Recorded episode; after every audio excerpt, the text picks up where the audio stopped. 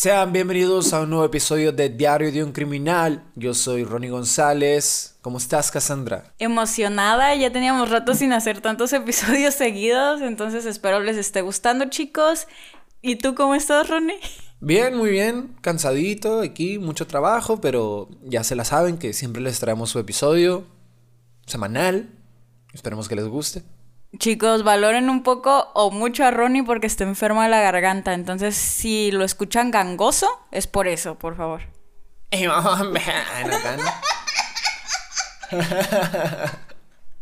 Una hora después. Comencemos. ¿Quieres que borre eso? No. Ah, ok. Tenía rato sin hacer una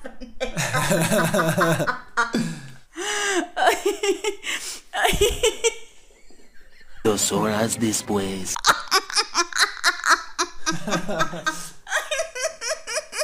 Apúrate, tengo calor. Yo también. Ay, ay, Tres horas después. Puedes hacerlo de una vez. Se me terminaron los carteles.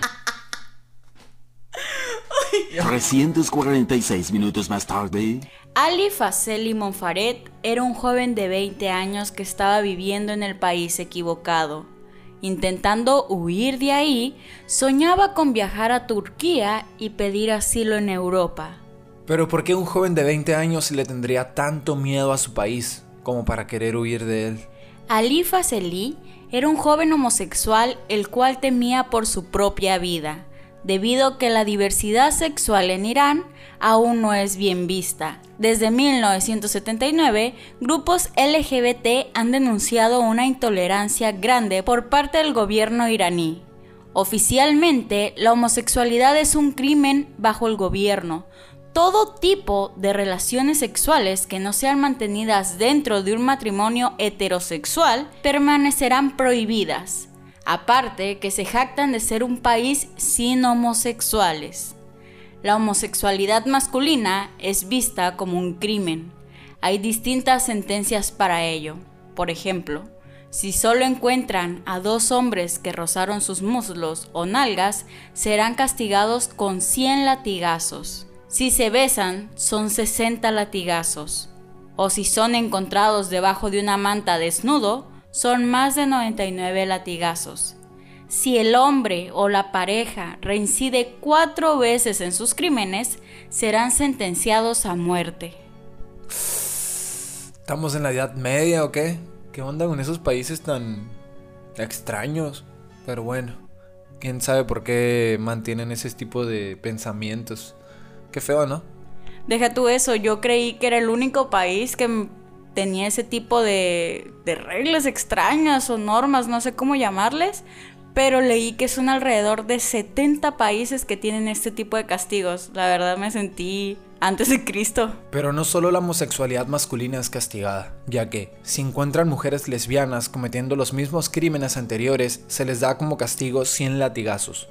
Si éstas reinciden tres veces en los crímenes, serán sentenciadas a muerte. Ahorita leyendo, que yo te escuché porque no sé si les pasa que es muy distinto cuando tú lees y a lo mejor no estás prestando atención, pero escuchas a otra persona.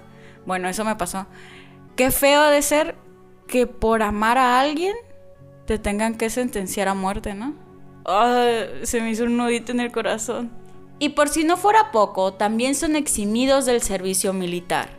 También el gobierno iraní ha puesto en marcha una serie de redadas conocidas como las redadas del terror, donde la policía busca limpiar las calles y ciudades de seres malvados y criminales. O sea, ¿un homosexual es un criminal? No manches. Así que se dedican a buscar violadores y homosexuales para que estos sean arrestados o ejecutados. Lo peor aquí es que pueden entrar a tu casa, ¿eh? O sea, no, no es necesario estar afuera o algo así. Esas redadas entran a tu casa y si te encuentran desnudo con tu pareja, ya valiste. Todo esto tenía que ser contado con anterioridad para que entendieran el miedo que tenía Alifa Seli de continuar en su país. Él temía tanto del gobierno que no se dio cuenta que el verdadero peligro se encontraba dentro de su familia.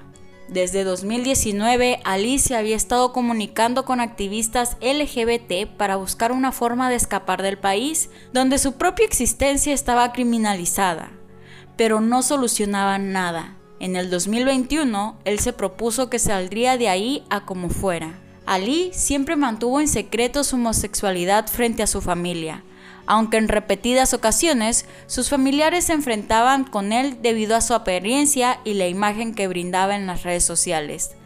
Tanto fueron los enfrentamientos que en su desesperación de querer huir y encontrarse con su pareja en Turquía, inició a ofrecer su teléfono celular para que se lo compraran y así tener dinero.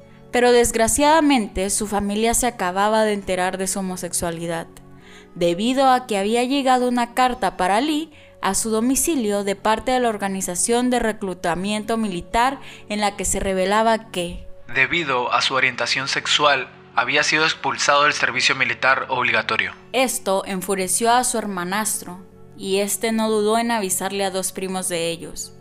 Ali temía por su vida. De hecho, a su pareja diario le mandaba audios advirtiéndole que él se encontraba en peligro. Estoy en peligro. Creo que quieren asesinarme. Necesito huir de casa. Pasaron los días y estaba siendo imposible vender su teléfono, pero Ali ya estaba cerca de poder lograr su ida, ya que le avisó a su pareja que el 8 de mayo del 2021 podrían reunirse y verse por fin en Turquía. Ahora Ali solo tenía que esperar unos días para salir con vida de ahí. Así que inició con su plan de esconderse de sus familiares, hasta que su hermanastro y dos primos se acercaron a él y lo engañaron diciéndole que su padre quería verlo. Ali aceptó y se subió al automóvil. Pasaron 24 horas y no se sabía nada de él. Su madre se encontraba desesperada y decía que había hablado con él el 3 de mayo del 2021 a las 7 de la noche, pero él jamás le dijo que se escaparía o iría a algún lado. Su madre no tuvo que esperar mucho para saber sobre una tragedia. El hermanastro llamó a la madre de Ali. Hola. Vas a encontrar el cadáver decapitado de tu hijo Ali debajo de una palmera en un pueblo cercano a Burumi. Con la sangre fría, el hermanastro había confesado el crimen. Decapitó y lo dejó abandonado debajo de una palmera por ser homosexual. Su madre quedó tan impactada con la noticia que tuvo que ser hospitalizada por un ataque de pánico. Por su parte, cuando Agil, la pareja de Ali, se enteró, comentó, Este será un dolor que me acompañará por el resto de mi vida. Será muy difícil no poder volver a verlo y tampoco escuchar su voz. La justificación de su hermano y sus dos primos por este atroz crimen fue que lo que hicieron fue un crimen de honor debido a la vergüenza y deshonor que había traído la homosexualidad de Ali. Según los marcos legales en determinados lugares que pueden fomentar crímenes de honor y ser perdonados ya que supuestamente los asesinos de miembros homosexuales no están sujetos a ningún tipo de castigo en Irán. Los miembros de la comunidad LGBT en Irán están protestando por el asesinato de Ali a su manera como filmarse a sí mismos llevando la bandera del orgullo y publicar sus fotos y videos en redes sociales, sin olvidar que estos deben cubrir sus rostros para no ser reconocidos. Hasta el momento lo único que se sabe es que los tres hombres implicados en la muerte de Ali están detenidos, y que los titulares de medios de comunicación en Irán dicen, un hombre gay iraní murió bajo sospechas de crimen por honor. Sí, justamente. Fíjate que ya sabía un poquito de este caso porque fue muy famoso en redes sociales. Y sí vi las fotos del, del, de Ali. Y dices tú, ¿cómo, cómo puedes temer por tu vida simplemente por, por eso, no? Por, por tener una orientación sexual diferente. Y eso, ¿a, a, quién, ¿a quién le haces daño con eso? A nadie.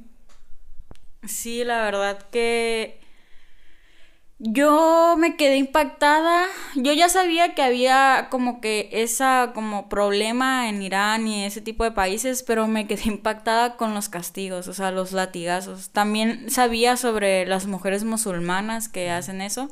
Este, cabe aclarar que esos castigos no nada más son para personas homosexuales, como te dije, si una, una mujer engaña a su marido, también son latigados, cosas así. Entonces, es sorprendente que en pleno siglo XXI existan este tipo de cosas y que me tope con ellas porque uno como persona no sabe que eso está pasando al otro lado del mundo.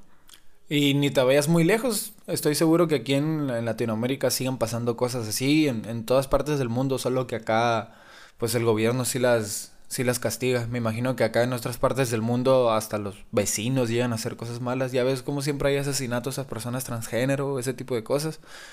Y no es que queramos ser políticamente correctos, amigos, simplemente aquí tenemos la filosofía del vive y deja vivir. No pasa nada. Sí, de hecho, eso pasó hace como unos meses. Pasó un crimen parecido. O sea, no a ese, sino a una, a una mujer transexual. La verdad que ay, no sé, de, es que como que, como que hay personas demasiado, no quiero ser grosera, pero hay personas muy ignorantes. O sea, aquí en México con lo del COVID pasó que a los enfermeros y a los doctores le pegaban pedradas, les echaban agua hirviendo por lo de la enfermedad. Entonces, es, estos golpes de realidad que da diario y que nos topamos Ronnie y yo, es como que, ay, ¿cómo podemos seguir viviendo en algo así? Entonces... Sería todo por el episodio de hoy, amigos. Espero, está cortito, pero esperemos que les haya gustado y que aprendamos un poquito de la basura del mundo. Sí, creo que sí. Este, esto sería todo, chicos. Muchas gracias por escucharnos. La verdad, estuve muy emocionada toda esta semana. Me la pasé gritando de todos lados porque nos las pasamos en el top número 9 y entramos a los mejores 200 podcasts. Llegamos al, al lugar 120 de todo México. Entonces, muchas gracias por reproducirnos. Creo que hasta aquí sería todo. Los queremos mucho. Bye. Bye.